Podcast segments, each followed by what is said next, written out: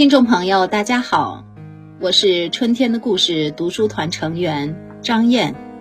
今天由我继续为大家带来我的父亲邓小平文革岁月。不经意之间，房前四棵桂花树一下子开满了金黄色的桂花，花儿开得真多，绿叶之间、枝梢之上，全为一片金色覆盖。桂花美，桂花更香。这香香得醉人，香得悠远。这香轻飘飘去，数里之外皆可闻之。奶奶和妈妈在树下铺上塑料布，抖动树枝，桂花朵朵纷纷而落。他们把花收好，再用白糖腌在瓶子里，做成桂花香料。等孩子们回来时，好给他们做最好吃的桂花馅儿的包子。前面所提九届二中全会上发生的那些骇人听闻的政治风波，父亲并不知道。一九七零年九月份，从新闻中听见召开了全会，他便于九月十三日给汪东兴写信，对全会的召开做个表态。并请汪东兴报告毛泽东和党中央。汪东兴将此信呈报毛泽东阅，毛泽东看了，还批给林彪、周恩来和康生阅。来江西快一年了，父亲一直用这种方式保持和中央的联系。虽然他并不能确定毛泽东本人是否能够看到这些信。也不能确定这些信能够起到什么样的作用，但他仍旧坚持不辍。在写上封信的同日，他还给汪东兴写了另一封信。第一封信是谈政治的，第二封信是谈他在江西的情况以及他的家人的事情。在父亲的心中，家庭仅次于政治，十分重要。他在信中写道：“我和卓林的情形同过去告诉你的完全一样。每天上午到工厂劳动，下午晚上读书学习、看报、听广播，还做些家务劳动。除住宅和去工厂外，未出院门一步。每天上工厂，由干部黄同志跟同，我们的生活日用。”由黄同志和一个战士帮助，所以没有什么困难。劳动成了我们最大的一种需要。虽在盛暑，我们也坚持到工厂，在自己的院内还种了一点蔬菜。我们对外没有别的来往，只同几个小孩通信。在医院的大儿子邓普方，据说治疗方面有一点进步。过去费用人工几掏，不能大小便，现在能自己小便，勉强能大便了，这使我们很高兴。他的生活由中央办公厅直接照顾，据说每月三十元，伙食费二十五元外，五元零用，很好了。大女儿邓琳仍在河北宣化，他们学校还在搞运动。不知道什么时候才能分配。如果分配工作的时候，我们夫妇仍然希望你能给予帮助。其他几个孩子都在农村劳动，一个在山西新县，一个在陕北富县，一个在汉中临强县。父亲在信中叙述了他自己的生活，讲了他的孩子们。父亲的个性一向只重大事，而现在却不厌其烦地写家庭生活琐事。他是以此一边向中央通报情况，一边留了一份心思保持沟通。如果家中一旦有事发生，好找中央帮助解决。父亲要用写信的方式保持和中央的联系。但又保持了节制和分寸。一般来讲，如果没有什么事情发生，他半年才会考虑写一封信。但在上述信发出后仅一个月，十月十七日，他又给汪东兴写了一封信。那是因为他们刚刚接到通知，说组织上认为邓普方病情有所好转，决定出院，由医护理人员送来南昌同他们一块生活。听到这个消息，对于三个老人来说。实在太突然了，儿子的病情究竟好转到什么程度？是否还需要继续治疗？送到这里，他们有无能力照顾？等等等等，都使他们惶恐不安。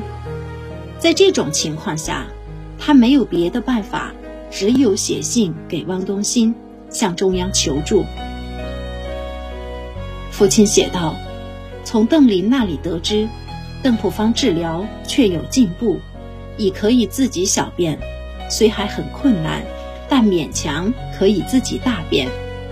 但是据我们揣想，他下半身还是完全瘫痪的，一切行动还要人搬动，不会好的这样快。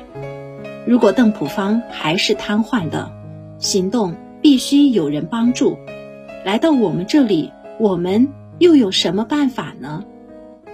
我们现在是三个老人，我的继母七十几岁了，我六十七岁了，卓林虽只有五十五岁，病很多，身体还不如我们，高血压较严重，最近低压又由一百上升到一百一十六，高压一百八十几。心脏病也在发展，我们是没有能力照顾他的。更严重的是，我们深切的期盼邓普方能够治好。现在病情既有好转，如可以继续治疗下去，必能渐渐大小。所以我们恳切的希望他能在现在的医院里继续治疗下去。在我们现在的条件，不知。如何是好？只能要求你的帮助，要求党的帮助。从信中完全可以看出一个父亲焦虑的心情。如果儿子真来江西，不但他们三位老人无力照看，儿子唯一获得治疗的权利也将丧失，不是处于这样万般无奈的境地。父亲是不会张口向人求助的。信送走后，三位老人别无他法，只能每日焦急地等待回音。总算是苍天不负人，不久，上面通知送邓普方来江西的决定暂时作罢。父母亲三人至此方才大大的松了一口气。时间过得真快，转眼间秋天又来临了。秋天是我们心中最美好的季节。秋收完了以后，农闲时节到来，插队的学生们像候鸟一样张开翅膀，纷纷返回家园。我和弟弟菲菲也分别回到了江西的家里。一九七一年的新年到来了。那是一家人欢乐团聚的时刻，一家人高高兴兴的，人世间的一切烦恼全都置之脑后。新年过后不到一个月，又过春节，这时，二姐邓楠也从陕西汉中请假回家。部校的小楼里从来没有这么多的人，从来没有这么热闹过。人家都说三个姑娘一台戏，我们家两个姑娘嗓门都大，又说又笑，足顶人家三个。子不教父之过，女不教母之错。我们这些女儿们，像这样一高兴，就得意放肆，吵吵嚷嚷，实乃母亲从小教训不严和迁就纵容之过。父亲呢，有名的耳背。对于这般吵闹，他是听见了高兴，听不见也高兴。从一九六七年被赶出中南海之后，这是第一次这么多人在一起团聚。除邓林和邓朴方两人之外，全家人都沉浸在团圆和年节的喜庆之中。邓楠在汉中和一个他的同班同学结了婚，他先被分到一个大深山中的生产队里劳动。那个地方出了门就是大山，田地也少，老百姓真穷啊！连每年发的布票都卖了，换点钱用来买盐和其他的生活必需品。不过，越是穷的地方。老百姓对邓南也就越好。那里的老乡一年才养得起一头猪，一年也就杀这一头猪，杀一头猪，半头上交给国家，半头留给自己。一家人要吃整整一年，要想吃顿肉，可不是个容易的事。但是山里头的人就是实诚，不管哪家吃肉。都会叫上邓南，平时干活也都特别照顾。老乡在田里收稻子，就让邓兰到场上去看秤，干最轻的活儿。他们才不管什么走资派，什么可教子女，在那里，邓兰体验了最朴实的人间真情。相比起北京那种政治挂帅和阶级斗争为纲的日子。这里的生活过得可真是轻松。只是有一次到大山里去砍柴，山高路滑，又背着几十斤重的柴，一不小心摔了一跤，差一点儿就跌下万丈深渊，一命呜呼。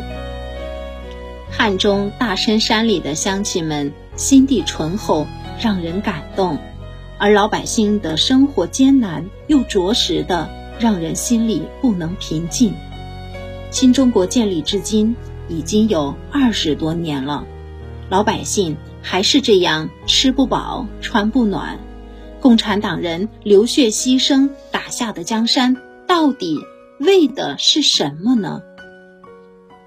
春节来临了，一家人热热闹闹的聚在桌旁，有说有笑的吃年夜饭，看到儿女们。一切都还平安，老人们甚觉安慰。父亲一高兴，又多加了一杯酒。在灯光的照射下，脸上红红的。